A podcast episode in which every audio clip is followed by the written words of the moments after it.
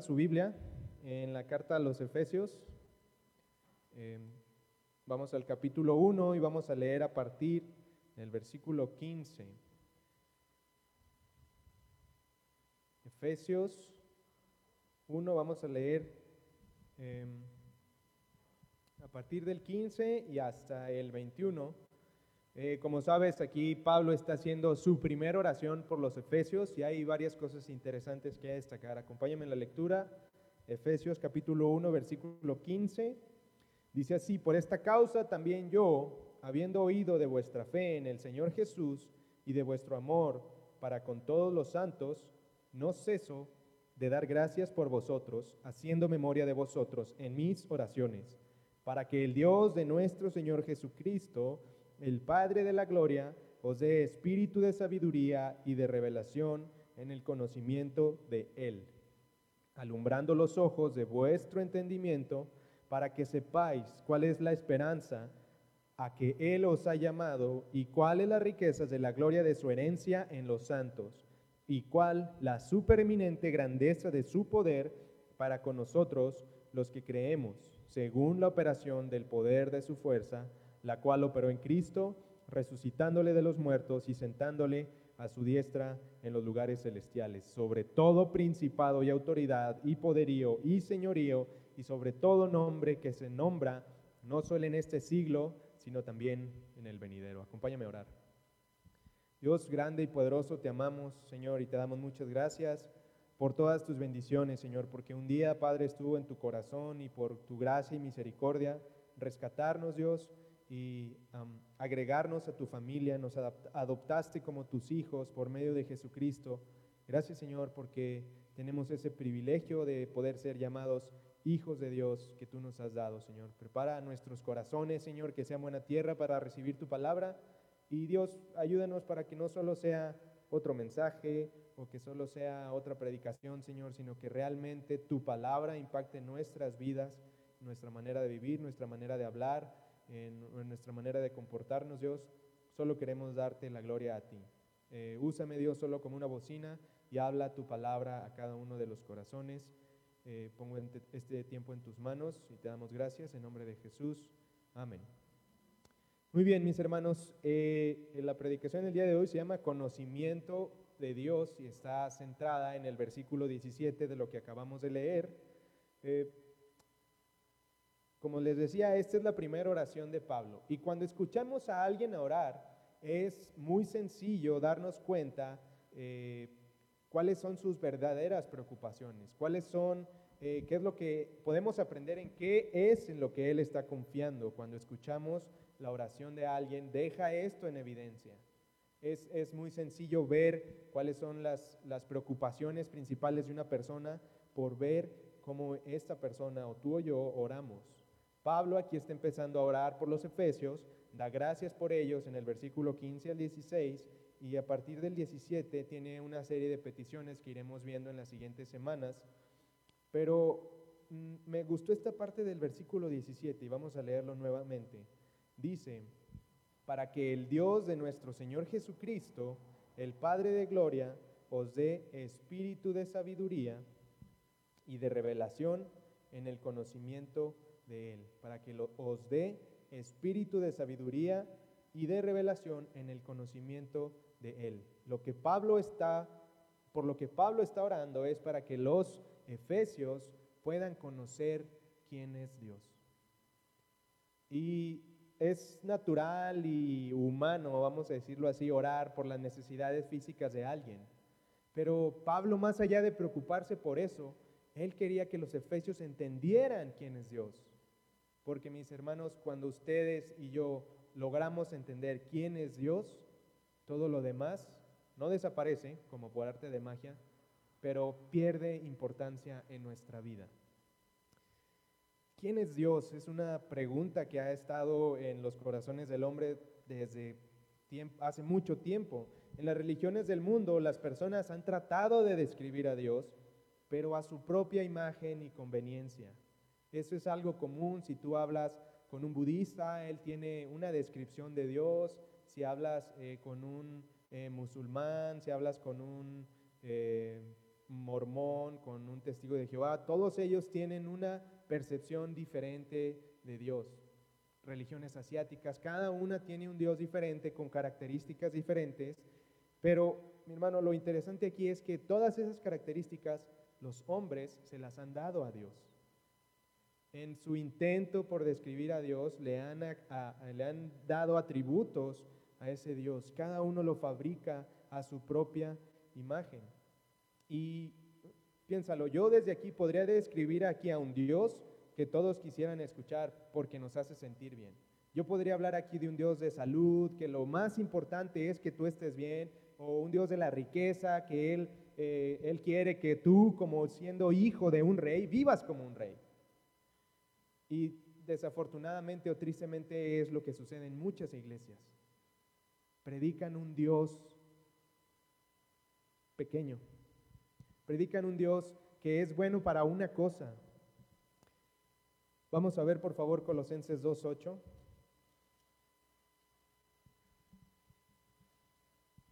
Suficiente sonido de Biblias, gracias.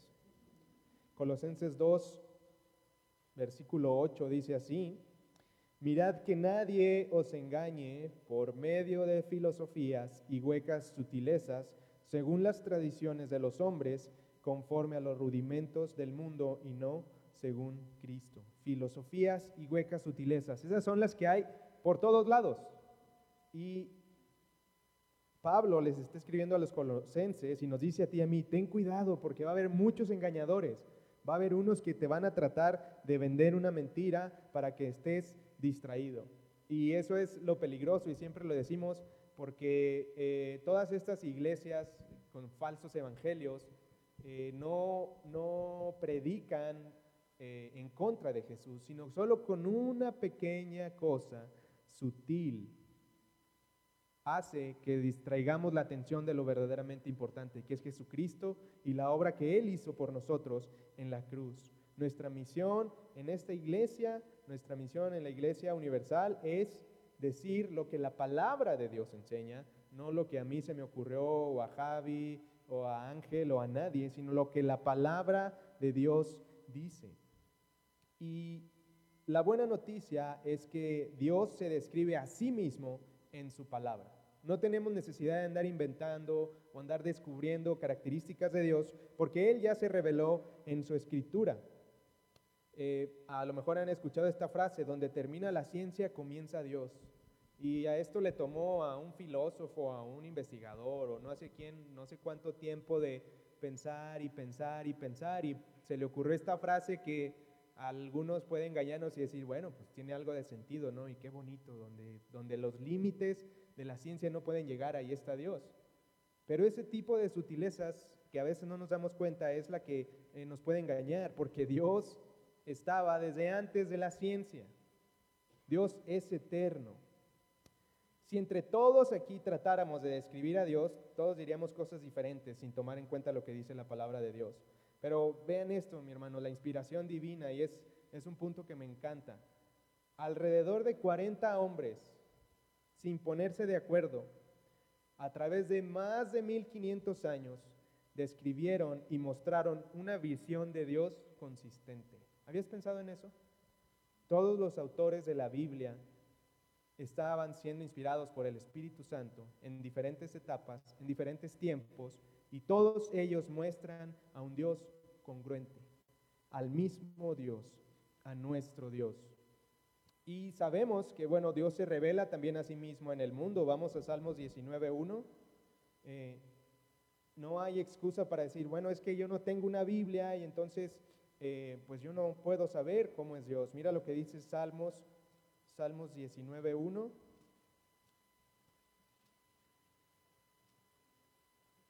Los cielos cuentan la gloria de Dios y el firmamento anuncia la obra de sus manos podemos ver a Dios en la creación misma. ¿Ya llegaron ahí? Bueno, pues ahora vamos a Romanos 1.19.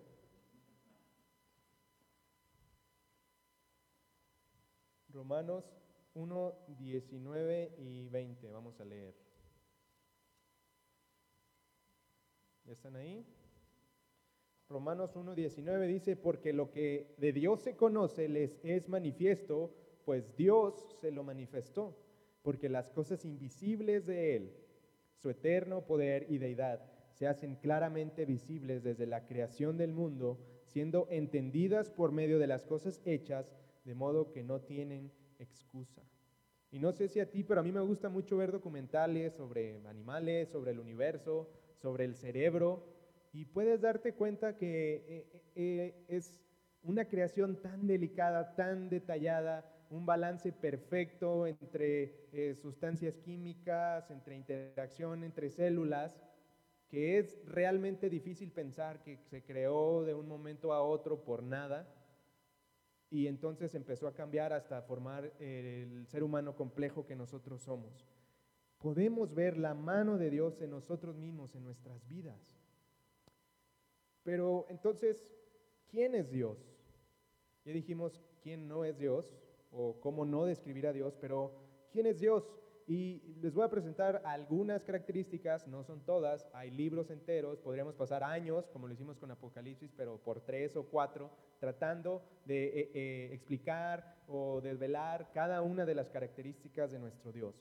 Pero quise empezar por esta característica, ¿quién es Dios? Y hubo alguien que preguntó, vamos a Éxodo 3, si recuerdan, eh, aquí en Éxodo 3 vemos a Moisés cuando vio eh, la zarza que ardía y Dios lo mandó con una misión especial y él le dijo, eh, Moisés le hace esta pregunta a Dios. Vamos a Éxodo 3, versículos 13 al 14. ¿Están ahí? Dice, dijo Moisés a Dios, he aquí que llego yo a los hijos de Israel y les digo, el Dios de vuestros padres me ha enviado a vosotros. Si ellos me preguntaren cuál es su nombre, ¿qué les responderé? Y respondió Dios a Moisés, yo soy el que soy. Y dijo, así dirás a los hijos de Israel, yo soy, me envió a vosotros.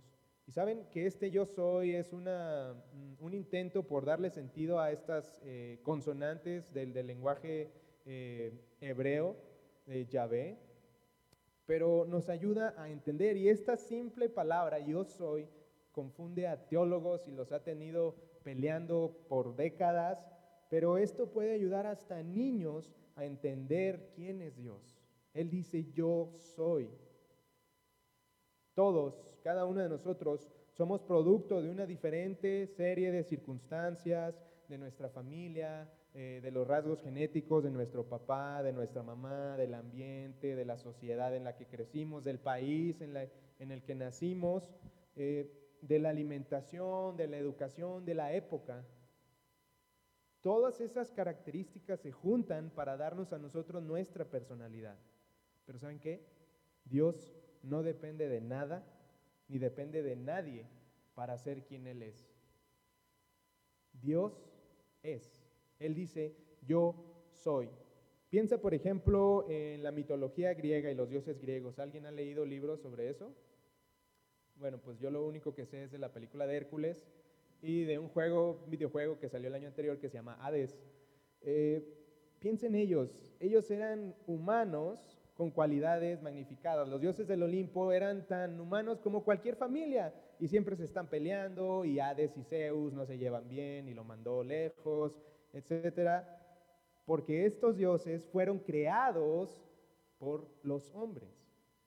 Si leen estas historias, es, eh, realmente es cualquier familia. Es como si fuera una especie de familia de superhéroes de Marvel en el pasado. Todos ellos son, eh, tienen eh, cualidades magnificadas, pero nada más. Y todas esas, y cada una de esas, y por eso hay tantos héroes diferentes, por ejemplo en Marvel, eh, su creador les dio una característica específica, que eso los define. Pero Dios no depende de nada ni de nadie para ser quien Él es. Yo soy, dice nuestro Dios. Eh, la segunda característica que quiero compartir es que Él es infinito. Y hay muchas de las características que están escritas en lenguaje negativo. Como hay cosas que no alcanzamos a, a entender, entonces decimos lo que Dios no es para poderlo entender. Esta palabra infinito es una palabra negativa que significa que no tiene fin. Eh, nuestro Dios no está sujeto a la finitud humana, no tiene principio, no tiene fin, sus capacidades no están limitadas como las nuestras. Y mi hermano, no sé tú, pero a mí a veces me pasa que cuando tengo una circunstancia difícil, cuando algo no está saliendo bien en mi matrimonio, en mi trabajo, en mi familia, olvido que Dios es infinito, que Él no, no escucha a los recursos, que Él eh, no tiene que rendir eh, estas cuentas. Mira, vamos a Primera de Reyes 8, primer, primero de Reyes, primer libro de los Reyes, en el capítulo 8, vamos a leer el versículo 27. Primero de Reyes 8, 27. No que se habían tomado chocomil, ya se oyen las páginas así, bien lentas. 8, 27. Dice así. Pero ¿es verdad que Dios morará sobre la tierra? He aquí que los cielos, los cielos de los cielos, no te pueden contener, cuanto menos esta casa que yo he edificado. Y cantábamos también hace un momento, eres más grande de lo que imaginamos. Y bueno, con este ya van dos domingos que la cantamos, pero no sé si tú te detuviste a pensar eso. Eh, podemos tener una idea de cuán grande es Dios, pero la realidad es que Dios es mucho más grande que eso. Queda fuera de nuestro alcance. Dios es más grande que todos los cielos, que todas las galaxias. Dios trasciende los límites del espacio y del tiempo a los que nosotros estamos limitados. Cuando logramos, si, tan solo logramos entender esto, mis hermanos de Dios, esta sencilla característica de Dios, no, no podríamos hacer otra cosa que tirarnos al cielo y decir, wow, confío en un Dios grandioso, un Dios que no tiene límites, un Dios que no tiene fin, y cuando nos ponemos en contraste con esta grandeza de Dios, y me gustó mucho este, este pasaje, Isaías 40, Isaías 40, gracias. Isaías capítulo 40, versículos 12 al 15. Y esto debería darnos una pequeña lección de... Eh, de humildad y de, para entender un poquito cómo es Dios. Isaías 40, versículos 12 al 15. Dice así, ¿quién midió las aguas con el hueco de su mano y los cielos con su palmo? Con tres dedos juntó el polvo de la tierra y pesó los montes con balanza y con pesas los collados. ¿Quién enseñó al Espíritu de Jehová o le aconsejó enseñándole? ¿A quién pidió consejo para ser avisado? ¿Quién le enseñó el camino del juicio o le enseñó ciencia o le mostró eh, la senda de la prudencia? Versículo 15. He aquí que las naciones le son como la gota de agua que cae del cubo y como menudo polvo en las balanzas le son estimadas. He aquí que hace desaparecer las islas como polvo quien midió las aguas con el hueco de su mano. Y me llama mucho la atención este, esta parte. Con tres dedos juntó el polvo de la tierra. ¿Se imaginan cómo lo hizo con esos tres dedos? Así. Con tres dedos pesó, mm, juntó el polvo de la tierra y pesó los montes con balanza y con pesas los collados. Así de grande es Dios. Y nota lo que dice el versículo 15. He aquí que las naciones le son a Dios como la, gota de agua que cae del cubo. Como cuando estás llevando la tina del trapeador de una habitación a otra y se te cae una gota. ¿Qué tan importante es para ti esa gota de agua? Nada importante. Como menudo polvo en las balanzas. Imagínate que vas al súper, eh, no sé, a Walmart o al que tú vayas, y dice, deme un kilo de papas. Te lo pesan y pesa 1.011. Y le dice, no, ¿sabe qué? Límpiamelas bien para que pese menos, para pagar lo que realmente es. Eso que en su caso le pudieran quitar a las verduras antes de pesarlas, es como Dios estima a las naciones.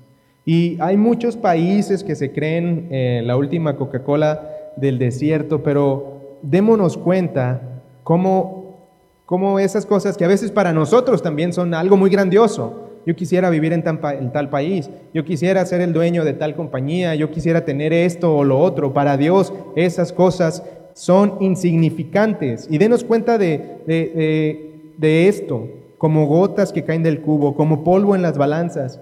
Y, y lo escribí así, así de ridículos son para Dios las naciones que se creen tan grandiosas. De la misma forma, así de ridículos son para Dios los problemas de nuestra vida, que para nosotros nos parecen gigantescos.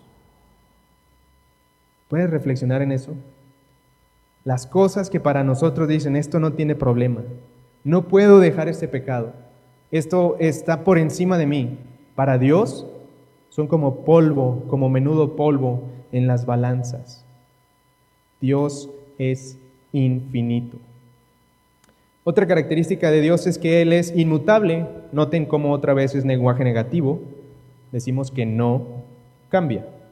Nuestra relación con los que están a nuestros alrededores eh, puede no ser predecible, puede que un día estemos contentos y luego enojados y luego tristes, y eso hace que vayamos cambiando. Mira lo que dice Hebreos 8:13.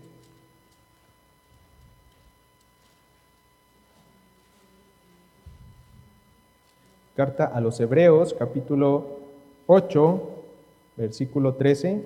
¿Ya están ahí? Hebreos 8, 13. Dice así, este no es el que quería. Mm, Hebreos 8, 13. Bueno, la cosa es que Dios, Dios nos ama con el mismo, con el mismo amor que, podemos ver en la Biblia y con el, con el mismo amor que nos amó ayer, con el mismo amor que nos amó el día en que, en que fuimos salvos, con ese mismo amor nos sigue amando todos los días. El amor de Dios no cambia. Sin embargo, de la misma manera que juzga y que juzgó Dios en el pasado, seguirá juzgando ahora y seguirá juzgando en el futuro. Ningún autor de la Biblia, en ninguna de las alabanzas, en ninguno de los salmos, en ninguna de las, eh, de las alabanzas, en las cartas de Pablo, le dice a Dios, tú eres mejor que antes. Gracias Dios, porque tú hoy me mostraste más misericordia que antes. Eso va en contra del ser de Dios. Nadie le dice eso porque Dios no cambia. Él es el mismo ayer, hoy y siempre. Dios no tiene updates, no tiene actualizaciones, Él no necesita mejorarse. A medida que vamos madurando en la fe y que vamos viendo a Dios más grande, puede ser que conforme vayamos eh, conociéndolo más, podamos notar que Él es más grande, pero no es que Él esté creciendo, sino que Él siempre ha sido así. Lo que pasa es que nosotros cada vez vamos entendiendo más el tamaño de Dios, las características de Dios. Santiago 1, 17, espero que este sí sea el que quiero. 13, 8, gracias, gracias Javi. Sí pensé que podría ser, pero no me quise arriesgar. 13, 8, Jesucristo es el mismo ayer y hoy por los siglos. Ándele. Muchas gracias, gracias Javi. Eh, él es el mismo, Él no cambia, su amor no cambia. Eh, vamos entonces, Santiago dije 1, 17 y lo voy a leer eh, en la versión NTV. Me gustó cómo eh, aparece aquí Santiago 1, 17. Dice, toda buena dádiva y todo don perfecto desciende de lo alto del Padre de las Luces, en el cual no hay mudanza ni sombra de variación, pero ese es Reina Valera y les dije que lo iba a leer en NTV. Que dice, todo lo que es bueno y perfecto es un regalo que desciende a nosotros de parte de Dios nuestro Padre, quien creó todas las luces de los cielos. Dice, Él nunca cambia ni varía como una sombra en movimiento. ¿No te da eso seguridad? Que si tú vas a buscar a Dios en cualquier momento de tu vida, en cualquier circunstancia, vas a obtener la misma respuesta de Él, amorosa, misericordiosa. Dios es siempre digno de confianza. Aunque nuestras circunstancias cambien, Dios no cambia. Ahora vamos a Salmos 102, 25. Salmos 102, 25.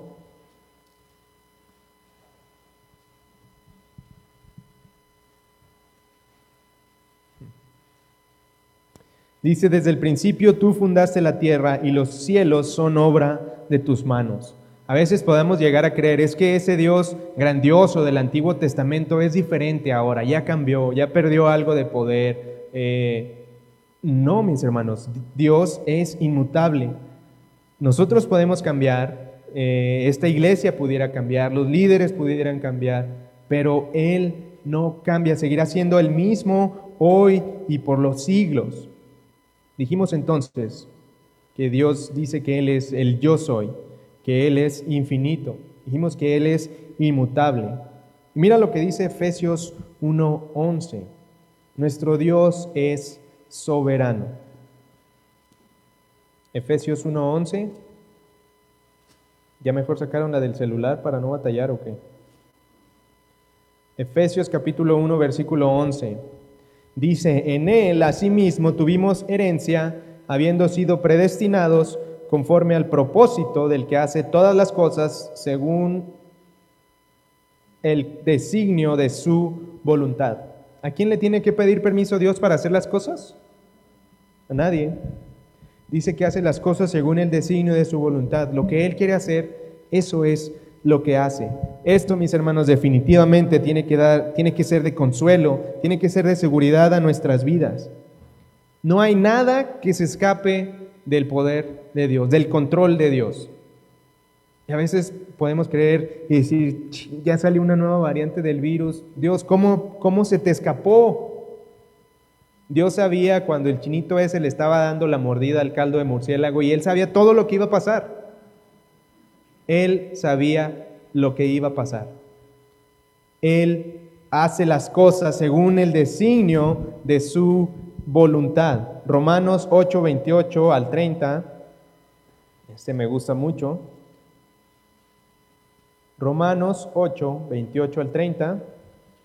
Dice, y sabemos que a los que aman a Dios, escribe Pablo, todas las cosas les ayudan a bien. Esto es a los que conforme al propósito de quién? a su propósito son llamados, porque a los que antes conoció también los predestinó, para que fuesen hechos conformes a la imagen de su Hijo, para que Él sea el primogénito entre muchos hermanos. Y a los que predestinó a estos también llamó, y a los que llamó a estos también justificó, y a los que justificó a estos también glorificó. Mis hermanos, Dios no le tiene que reportar a nadie. Dios no tiene que pedir permiso a nadie para hacer las cosas. Y dice que nos ayudan las cosas para bien en el 28, que a los que aman a Dios todas las cosas les ayudan bien. Y ya lo dijimos, este bien se refiere, no se refiere a que todas las cosas nos van a salir como nosotros queremos, sino ya dijimos que cualquier cosa que nos ayude a estar más cerca de Dios, cualquier cosa que nos ayude a, a confiar más en Dios, es una bendición para nuestras vidas a tener una comunión más estrecha con Dios, a obtener buenos frutos para su reino, para su glorificación. Mi hermano, yo no sé cuál es la circunstancia de tu vida, pero tienes que recordar que Dios es soberano. Y las cosas que están sucediendo o no están sucediendo son la voluntad de Dios. Mira, vamos a Colosenses 1, 16 y 17.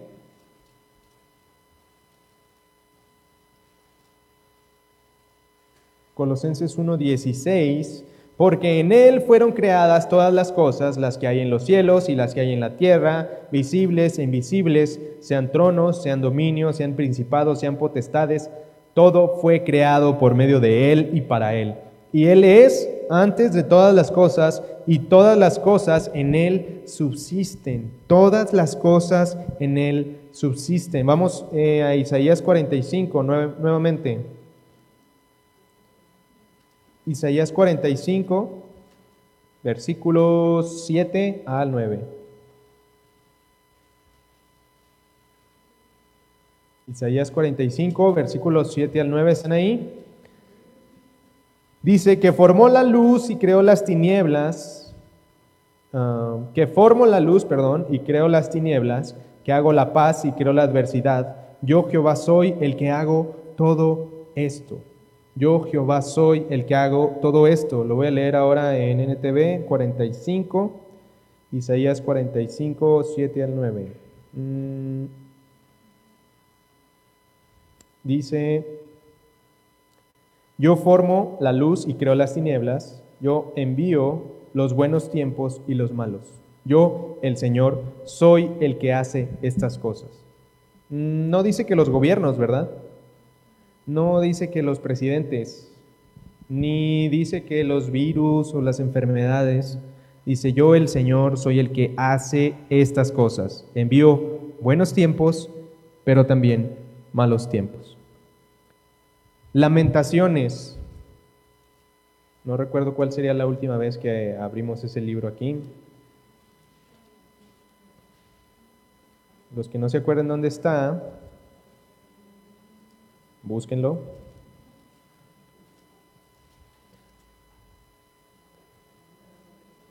Lamentaciones capítulo 3. Apunté aquí que es la NTV, está después de Jeremías y antes de Ezequiel. Lamentaciones 3, vamos a leer el 37, este también está muy bueno. 3, 37 al 39. Listos, atención, ¿ya están ahí? Dice, ¿quién puede ordenar que algo suceda sin permiso del Señor? No envíe el Altísimo tanto calamidad como bien. 39. Entonces, ¿por qué nosotros, simples humanos, habríamos de quejarnos cuando somos castigados por nuestros pecados? ¿Quién puede ordenar algo que suceda sin el permiso de Dios? Levante la mano. Por eso a mí me resulta tan absurdo que haya gente que, trate de decir cosas que sucedan sin tomar en cuenta a Dios, por su voluntad.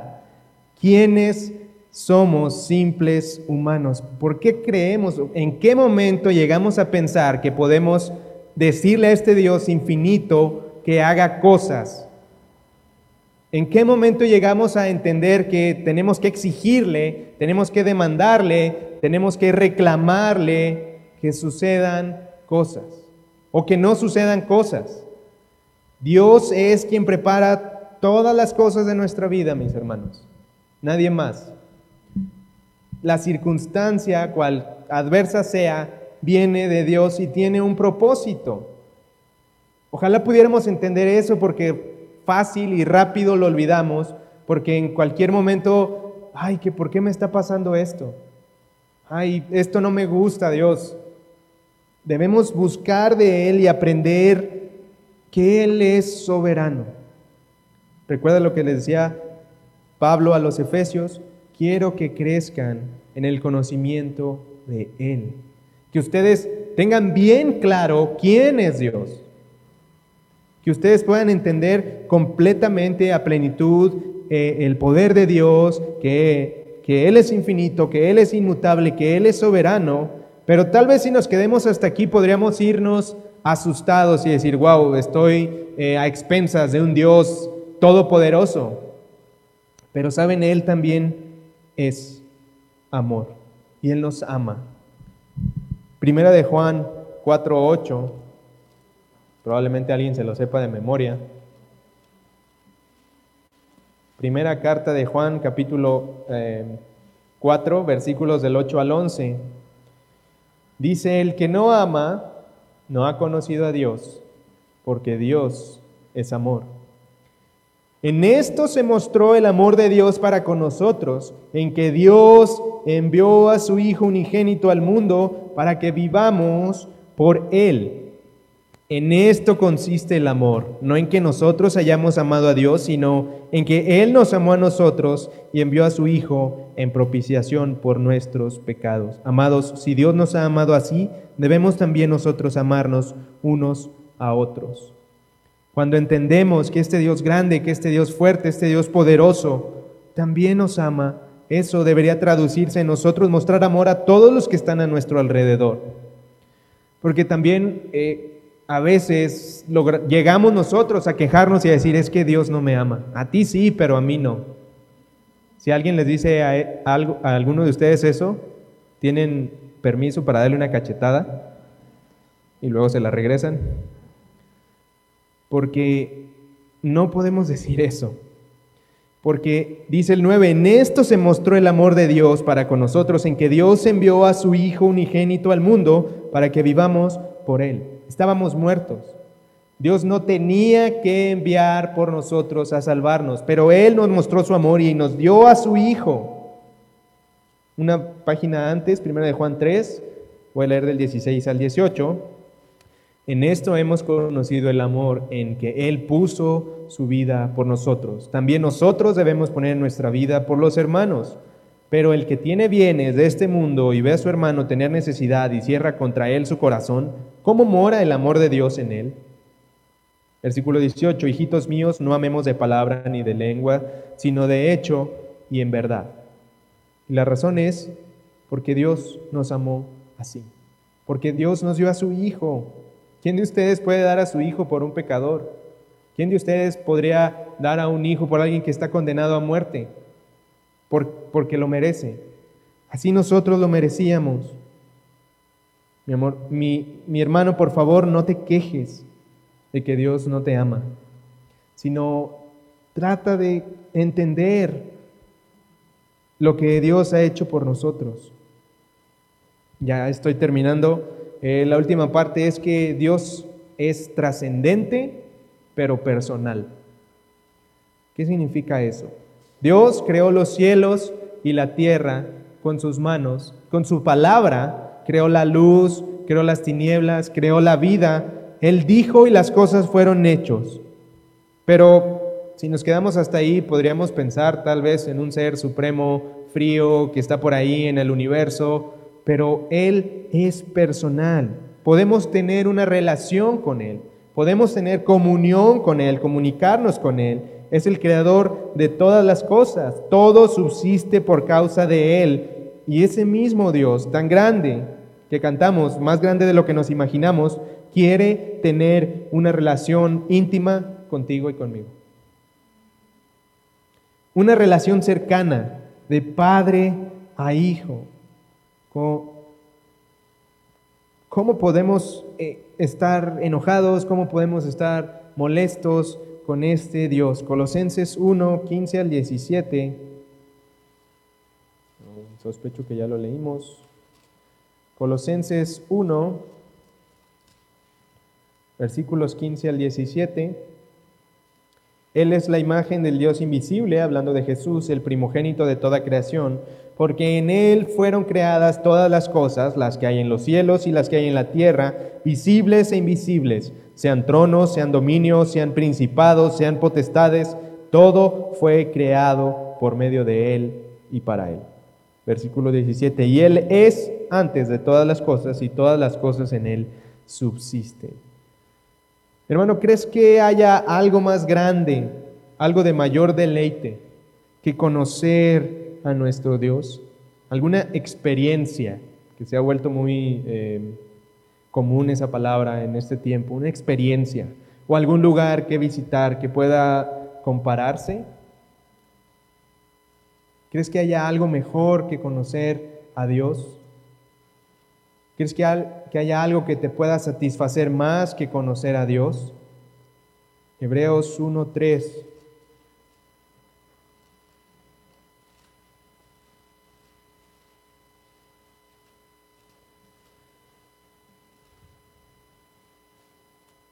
el cual, siendo el resplandor de su gloria y la imagen, misma de su sustancia, y quien sustenta todas las cosas con la palabra de su poder, habiendo efectuado la purificación de nuestros pecados por medio de sí mismo, se sentó a la diestra de la majestad en las alturas. Nada puede compararse con el privilegio que tenemos de conocer a Dios.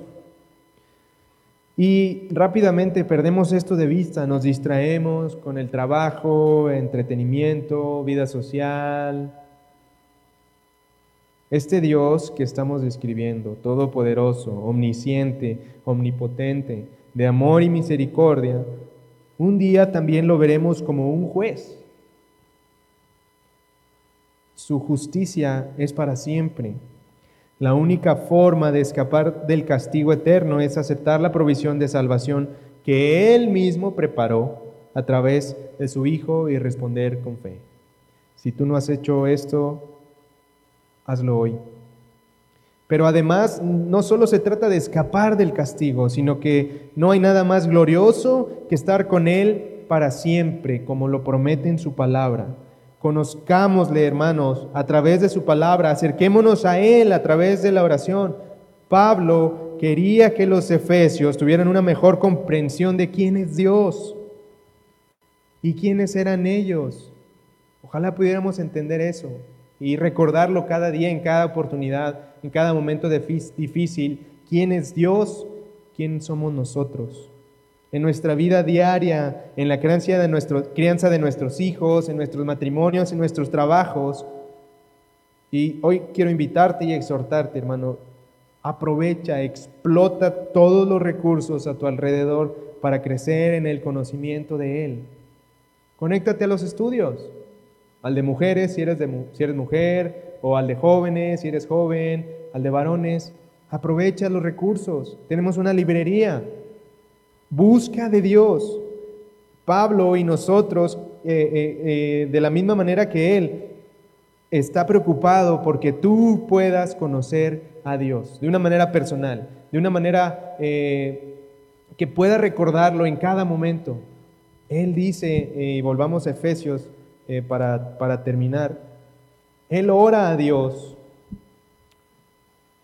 y él ora para que el Dios de nuestro Señor Jesucristo, el Padre de gloria, os dé espíritu de sabiduría y de revelación en el conocimiento de Él. Hermano, tú y yo necesitamos eh, tener mayor conocimiento de Él y solo podemos encontrarlo en nuestras Biblias y solo podemos encontrarlo a través de la oración. Pero sabes qué? Dios está ahí dispuesto, esperando a que nosotros vayamos a Él. Acompáñenme a orar. Dios, Señor y Rey, te amamos Padre y te damos muchas gracias. Gracias Señor porque eh, tenemos tu revelación en tu palabra, porque podemos conocerte y tener una relación cercana contigo, Dios. Gracias Señor porque eh, no nos creaste y te olvidaste de nosotros, no nos creaste y te diste media vuelta y nos dejaste a nuestra suerte, porque sabemos que todas las cosas en ti subsisten, porque tú tienes cuidado de cada una de nuestras vidas, de cada una de, la, de, cada área de nuestras vidas, Señor. Tú tienes el control, porque tú eres infinito, porque tú no cambias, porque tú eres soberano, pero porque tú nos amas, Dios. Señor, no tenemos cómo pagarte, ni siquiera alcanzamos a entender completamente todo lo que tú eres. Ayúdanos, Padre, danos más sabiduría, danos conocimiento de ti. Ayúdanos a entender, Dios, tu magnificencia, tu poder y nuestra insuficiencia, nuestros límites, Señor, para que podamos realmente depender de ti en todo momento. Dios, queremos ponerte en primer lugar en nuestras vidas. Ayúdanos, Señor, porque hay un montón de cosas que están luchando por ese lugar, pero te pertenece a ti, por lo que tú eres, por quien tú eres, por lo que has hecho por nosotros y con nosotros. Dios, abre nuestra mente, nuestro corazón, y que podamos recibir tu palabra en cada oportunidad que tengamos, Señor, para crecer en el conocimiento de ti. Oramos y te damos muchas gracias. En nombre de Jesús. Amén. Dios bendiga.